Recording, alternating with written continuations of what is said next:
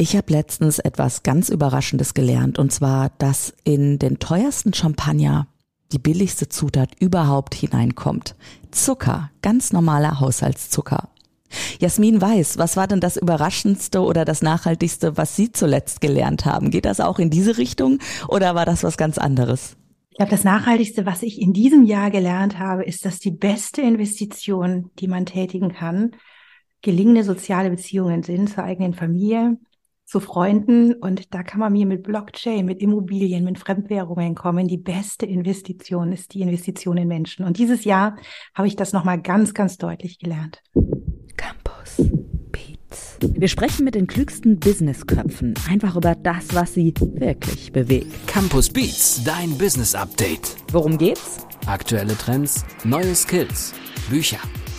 Campus Beats. Schön, dass du wieder mit dabei bist hier bei Campus Beats. Ich bin's, Andrea aus dem Campus Podcast Team. Und ich würde heute gerne mal damit starten, dich zu fragen, was ist deine wertvollste Investition gewesen? Und was ist dein wertvollster Besitz?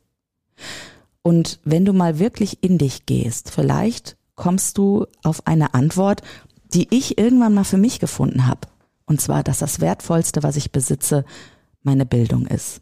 Klar, ich habe ganz viel investiert, viele Jahre studiert, aber im Endeffekt hat es doch nichts mit Geld zu tun. Oder doch?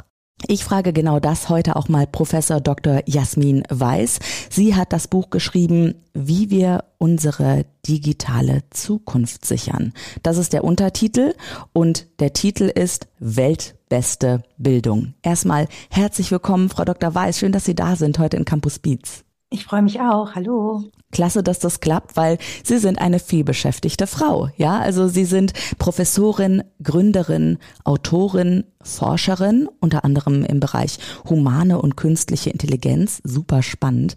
Angela Merkel hat sie in den Innovationskreis der Bundesregierung damals eingeladen.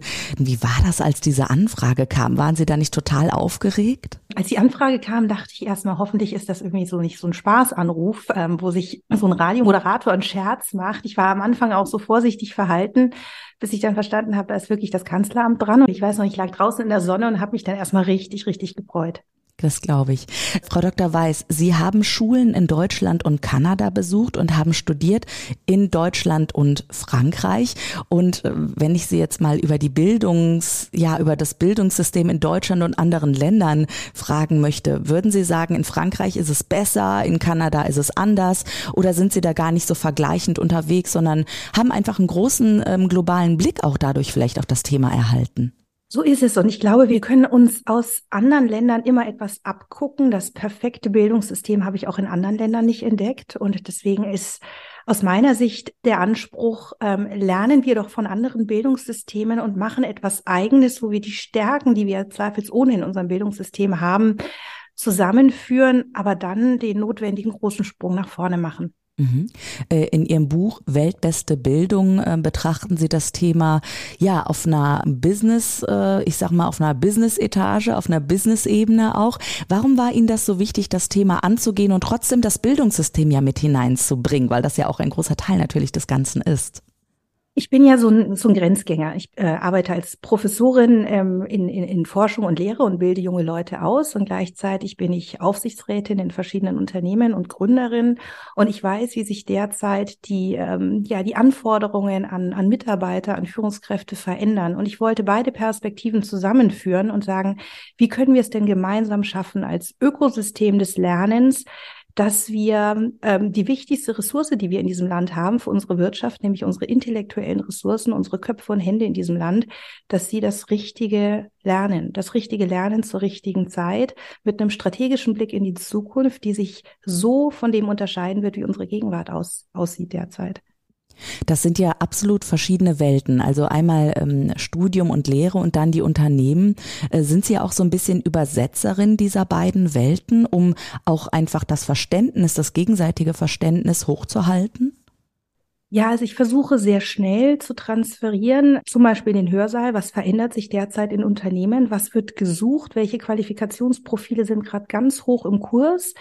Ähm, wo entstehen gerade neue Chancen? Ich bin ohnehin ein großer Fan davon, eine chancenorientierte Debatte zu führen über das, was sich derzeit verändert. Und da liegen nun mal sehr, sehr große Chancen.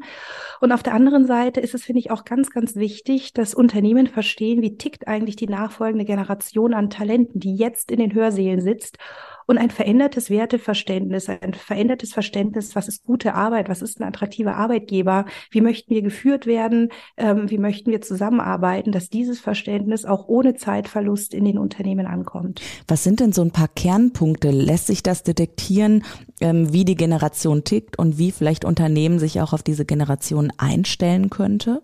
Also ich glaube, man muss sich wechselseitig aufeinander einstellen, weil die Herausforderungen, die wir vor der Brust derzeit haben als deutsche Wirtschaft, als Volkswirtschaft, als Gesellschaft, sind riesig. Und man kann als junger Mensch nicht ähm, sozusagen nur mit einem Forderungskatalog kommen, weil der Fachkräftemangel derzeit so stark ausgeprägt ist, sondern ich glaube, wechselseitiges Verständnis, was sind eure Bedürfnisse, liebe Talente von morgen, was bringt ihr mit, aber gleichzeitig auch, welche Aufgaben sind zu lösen und daraus abgeleitet, was müsst ihr mitbringen bringen, damit eure Generation auch weiterhin eine starke Wirtschaft und daraus abgeleitet in einer starken Gesellschaft leben kann. Und ich glaube, da müssen wir ganz, ganz offen miteinander kommunizieren, mit ganz viel Wohlwollen, mit ganz viel Wertschätzung und uns da besser verstehen. Ich finde, das sieht man auch hervorragend in Ihrem Buch, also dass der Faktor Mensch ein sehr großer Faktor ist und eigentlich das Wort Faktor in dem äh, Sinnzusammenhang völlig fehl am Platz ist, weil der Mensch ja so viel mehr ist als ein Faktor in dem Ganzen, sondern er ist sozusagen Kern des Themas. Würden Sie sagen, ähm, das Bildungssystem, wie es im Moment in Deutschland ist oder auch in anderen Ländern, hat das noch nicht so ganz drauf, dass, äh, dass der Mensch im Mittelpunkt steht, sondern da sind andere Dinge wichtig im Bildungssystem, vielleicht fälschlicherweise? Wir bilden momentan noch viel zu standardisiert aus. Also in einem klassischen Frontalunterricht ähm, sitzen vielleicht 30 junge Menschen, die sind 30 ähm, Individuen mit äh, sehr unterschiedlichen Voraussetzungen, Begabungen, Stärken, Interessen und die bekommen alle den gleichen Unterricht. Wir haben jetzt durch die Möglichkeiten der Digitalisierung und des Einsatzes der künstlichen Intelligenz, die wir nutzen können, um ganz individualisierte Lernpfade anbieten zu können. Wir haben die Möglichkeit, eine bessere, eine individuellere Form der Lehre und der Ausbildung zu machen. Und darin liegt eine ganz, ganz große Chance. Wir können ganz anders die jungen Menschen abholen, stärkenbasierter, auch die, die Lerngeschwindigkeit besser berücksichtigen. Wir können Inhalte so zuschneiden, dass wir wirklich Begeisterung wecken für das, was gelernt werden muss.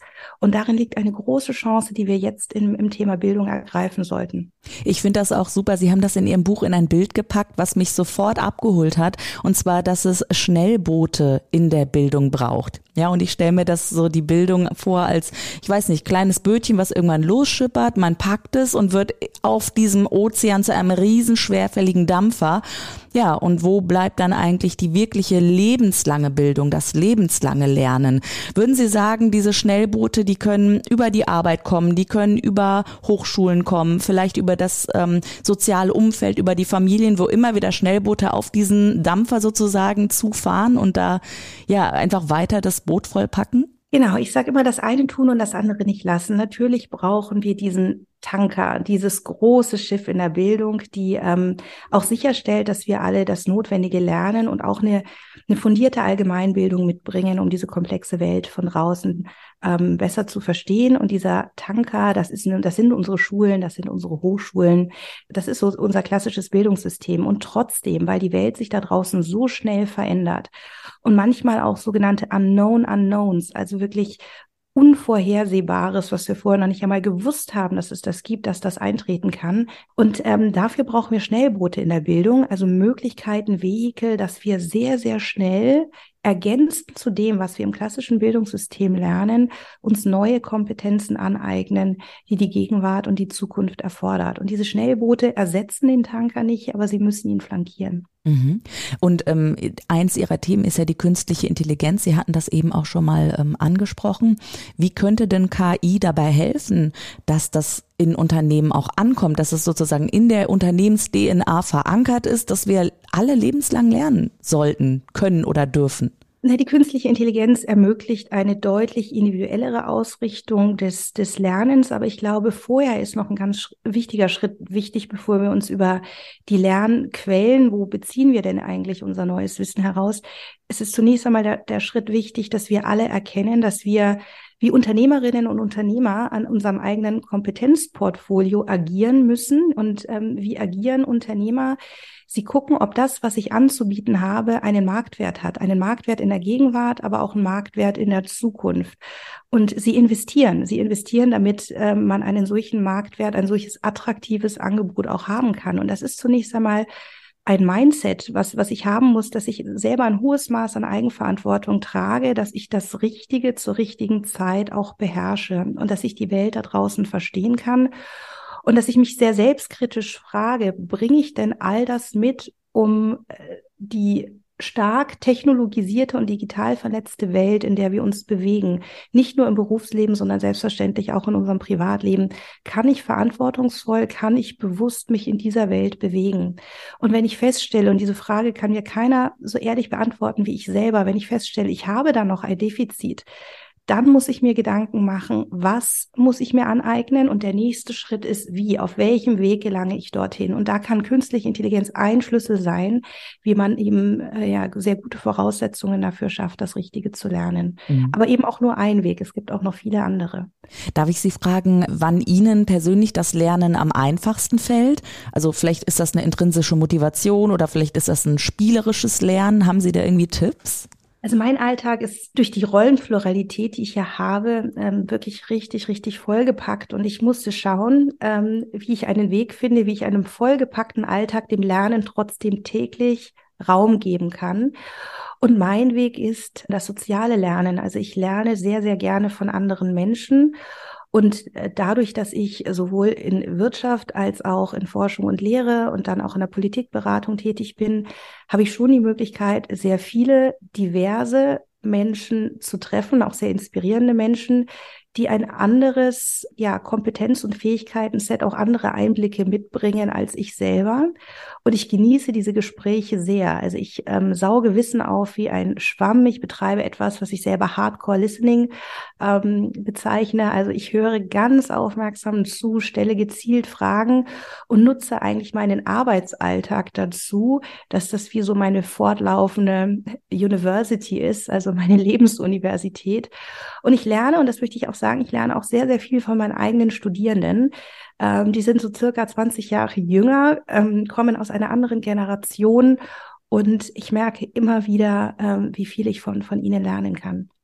Jetzt haben Sie das gerade schon äh, angesprochen mit der jüngeren Generation auch. Ähm, würden Sie sagen, das Lernen in dieser Generation hat oder auch Bildung hat einen ganz anderen Stellenwert vielleicht, weil in unserer Generation, wo ja oft so eine Arbeitssucht ist oder bei der Generation unserer Eltern, wo eben noch viel auch Aufbau eben im Kopf war und ganz andere Grundbedürfnisse gestillt wurden, hatte Bildung zwar einen hohen Stellenwert, aber vielleicht heute ja doch noch einen anderen in den 20er Jahren. Also ich würde sagen, dass ähm, das Thema Bildung völlig unabhängig, welcher Generation wir gerade angehören, einen extrem hohen Stellenwert hat, weil wir alle wollen verstehen ähm, und, und teilhaben an einer Welt, die sich derzeit so stark verändert.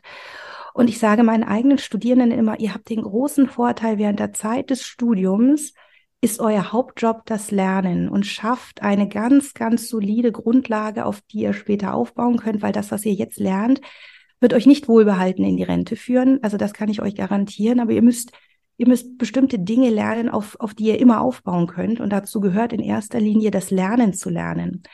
Also wie lerne ich mich ständig anzupassen und mir ständig in kürzester Zeit neue Skills, neue Fähigkeiten und bei Bedarf auch ein neues Mindset anzueignen? Wie bleibe ich neugierig auf die Welt da draußen?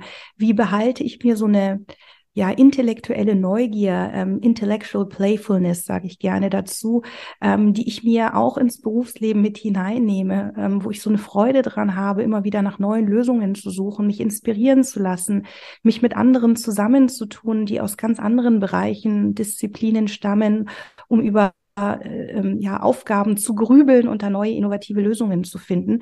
Ich glaube, das ist das Wertvollste, was wir mitnehmen können aus einer solchen Lebensphase, die ganz dezidiert dem Lernen gewidmet ist. Und diese Freude am Lernen brauchen wir dann später in unserer Berufstätigkeit, weil wir müssen tatsächlich ein Leben lang lernen, weil wer nicht hinzulernt, der bleibt de facto nicht stehen, der fällt in dieser dynamischen Welt von heute zurück.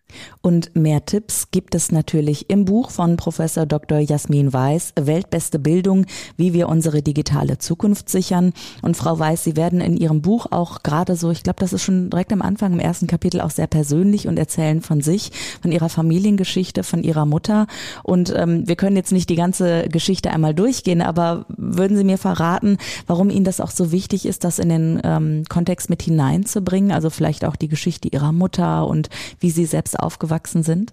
Also ich kann anhand meiner eigenen Familiengeschichte nachspüren, welchen Unterschied es macht, Zugang zu Bildung und dann auch noch zu exzellenter Bildung zu haben. Meine eigene Großmutter war nahezu Analphabetin, also konnte nur ein ganz kleines bisschen lesen und schreiben und ist in wirklich ärmlichen Verhältnissen in Hongkong aufgewachsen und meine Mutter mit ihr dort auch. Und meine Mutter hat im Alter von sechs Jahren ein ähm, Geschenk bekommen, was aus meiner Sicht das nachhaltigste Geschenk ist, was man einem jungen Menschen aus prekären Lebensverhältnissen machen kann, nämlich eine Bildungspatenschaft, die eine amerikanische, sehr herzensgebildete Frau ähm, für meine Mutter damals übernommen hat. Und aufgrund dessen konnte meine Mutter eine Privatschule besuchen, ist danach nach Deutschland gekommen, an die Uni Heidelberg, hat dort meinen Vater kennengelernt und ich bin in einem klassischen Akademikerhaushalt aufgewachsen mit einer exzellenten Ausbildung, einer exzellenten internationalen Ausbildung. Und das Leben, was ich heute lebe und was meine eigenen Kinder lebe, hat überhaupt nichts mit dem Leben ähm, meiner Großmutter oder eben auch der Kindheit meiner Mutter zu tun, sondern uns stehen und standen alle Möglichkeiten offen und der Schlüssel hierzu war Bildung. Und das war auch der Grund, warum ich gesagt habe, natürlich habe ich eine ganz, ganz schöne und tolle Karriere in der Wirtschaft und trotzdem möchte ich mich in der Bildung engagieren um meinen Beitrag dazu zu leisten, dass mehr Menschen Zugang zu einer solchen Bildung bekommen. Würden Sie auch sagen, weil ich hatte ja eben auch in der Anmoderation schon gesagt, so eigentlich das Wertvollste, was ich ganz persönlich besitze, ist meine Bildung.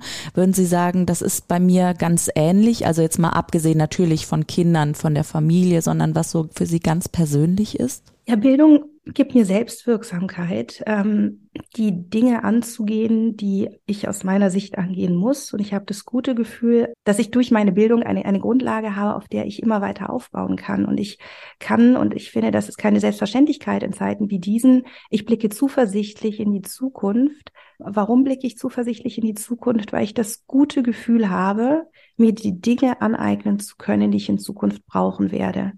Und das ist das Wertvollste, was ich glaube, Bildung vermitteln kann. Dieses Selbstverständnis, ich kann lernen, ich möchte lernen, ich bin neugierig auf, ähm, auf Neues und ich bin auch bereit zu lernen. Und ich glaube, dass das, das klingt so grundlegend, aber das ist das Wichtigste, was wir in unserer Bildung vermitteln müssen. Und Sie gehen ja sogar noch einen Schritt weiter und sind mitten im Bildungssystem. Also Sie forschen einmal auf dem Gebiet, aber bilden ja auch gleichzeitig weiter, unter anderem ja auch mit Literatur. Und damit das Buch erschien im Campus Verlag so erscheinen konnte, waren Sie natürlich einmal äh, sehr, sehr wichtig, klar als Autorin, aber auch Ihre Lektorin. Danja Hätchens und Frau Weiß. Ich habe hier was Kleines für Sie mitgebracht. Ein paar Worte von Danja Hätchens. Haben Sie Lust? Ja, ich freue mich. Bin ganz gespannt.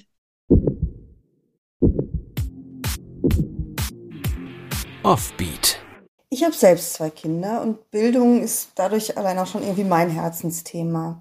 Aber was mir besonders gut an Jasmin Weiß Ansatz gefällt, ist, dass sie sich nicht lange damit auffällt, nach irgendwelchen Schuldigen für unseren Bildungsnotstand zu suchen, sondern dass sie ganz pragmatisch Lösungen anbietet, die zwar bei Kindergarten und Schule anfangen, dort aber lange nicht aufhören. So zeigt Jasmin Weiß ganz praktische Wege, wie eben auch Unternehmen ihren Mitarbeitern und Mitarbeiterinnen lebenslanges Lernen ermöglichen und sie damit eben auch fit für die digitalen Veränderungen machen. Die Fertigstellung des Manuskripts fiel genau in den Beginn des Krieges in der Ukraine. Als Multi-Aufsichtsrätin wurde Jasmin Weiß dann komplett von diesem Thema vereinnahmt. Ich weiß gar nicht, ob sie in dieser Zeit überhaupt geschlafen hat. Ich rechne es ihr ganz hoch an, dass sie es trotzdem geschafft hat, das Manuskript noch termingerecht einzuhalten. Ein ganz großes Kompliment und ein riesiges Dankeschön dafür, liebe Jasmin Weiß. Danja Hätchens äh, hatte jetzt ein paar liebe warme Worte für Sie. Haben Sie geschlafen eigentlich während der Fertigstellung des Buches?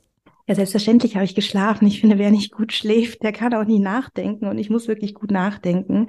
Und je älter ich werde, desto mehr weiß ich die Bedeutung von gutem Schlaf zu schätzen. Das heißt, ich achte da wirklich drauf, dass ich, ähm, egal wie viel ich gerade auf der Platte habe, dass ich ausreichend schlafe. Und manchmal sind meine Kinder auch kooperativ. Ich habe noch sehr kleine Kinder und äh, dann gelingt mir das auch. Lesen Sie eigentlich vor dem Einschlafen selbst oder sagen Sie, nee, lesen vom Einschlafen, das hilft dem Lernen nicht, das macht nur einen unruhigen Geist? Geist? Wie sind Sie da, wie ticken Sie da so? Also vom Einschlafen lese ich ähm, tatsächlich nicht mehr. Im Urlaub schaffe ich das, aber im Alltag nicht.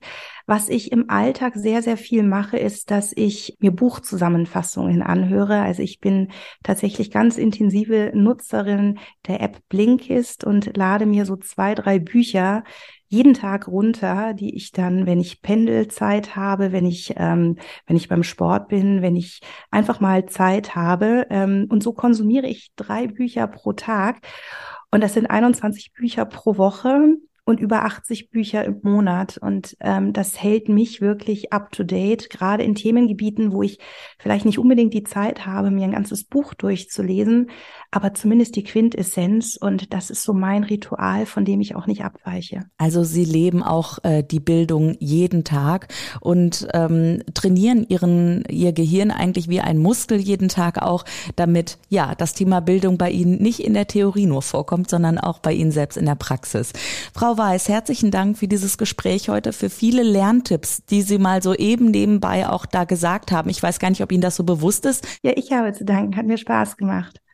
Jetzt ist es so, eigentlich würde ich diesen Podcast ungern verlassen, um noch so einen letzten essentiellen Lerntipp von Ihnen abzugreifen rund um die Bildung.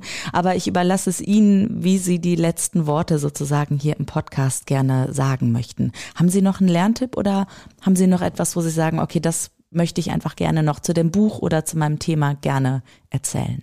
Es gibt tatsächlich eine Sache, die fand ich unheimlich schön und zwar so schön, dass ähm, sie mich emotional so bewegt hat, dass ich das vermutlich gar nicht mehr vergessen werde.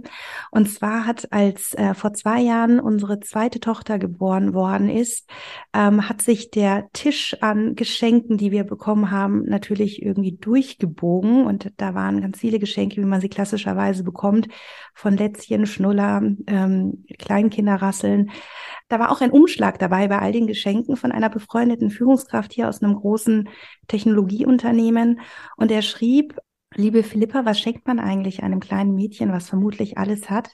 Und ich möchte dir schenken, dass ich derjenige sein möchte, der dir die Freude am Programmieren vermitteln möchte und derjenige, ich möchte der, derjenige sein, der dir das Programmieren beibringt. Und ab dem Zeitpunkt, wo deine Mutter mir signalisiert, dass du bereit bist, dich auf diese Reise einzulassen und eine Kompetenz zu erwerben, die dich und deine Generation so ganz ähm, für dich so zentral sein wird, dann, dann komme ich vorbei mit einem Programmierroboter und ich werde mir Mühe geben, dir das auf eine spielerische Art und Weise zu vermitteln, dass du dein ganzes Leben lang Freude dran haben wirst. Und ich habe mich über dieses Geschenk so gefreut, weil es so nachhaltig ist und meine kleine Tochter wird sich vermutlich an die Strampler und an die Schnuller gar nicht mehr erinnern können, auch wenn ich sie ihr aufheben werde, die ein oder anderen Sachen. Aber an dieses Geschenk, da wird sie sich dran erinnern können und ich glaube, sie wird ihr ganzes Leben davon profitieren. Und wenn ich jetzt so an Weihnachten denke, dann, dann freue ich mich oder an, an, an Ostern und all diese Feiertage, die ähm, vor uns stehen, dass wir anfangen, einander Bildungsgeschenke zu machen. Wir haben in den Kinderzimmern eine beeindruckende Redundanz an Spielzeug, was nicht immer zwingend notwendig ist. Aber einem anderen Menschen, einem jungen Menschen etwas zu schenken, wo wir den Funken überspringen lassen, wo wir etwas vermitteln, was wir selber gut können und dann die diversen Bezugspersonen ein Potpourri an Bildungsgeschenken anbieten können. Ich glaube, da kommen wir als Gesellschaft ganz klar nach vorne und das, das, dazu möchte ich einladen, anregen. Sagt Professor Dr. Jasmin Weiß. Ihr Buch heißt Weltbeste Bildung, wie wir unsere digitale Zukunft sichern, erschienen im Campus Verlag.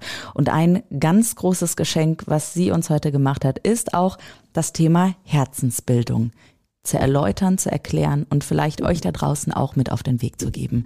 Herzlichen Dank, Frau Weiß. Alles Gute Ihnen. Ja, Ihnen auch. Vielen lieben Dank. Campus Beats. Mehr Campus gibt es unter www.campus.de slash podcast.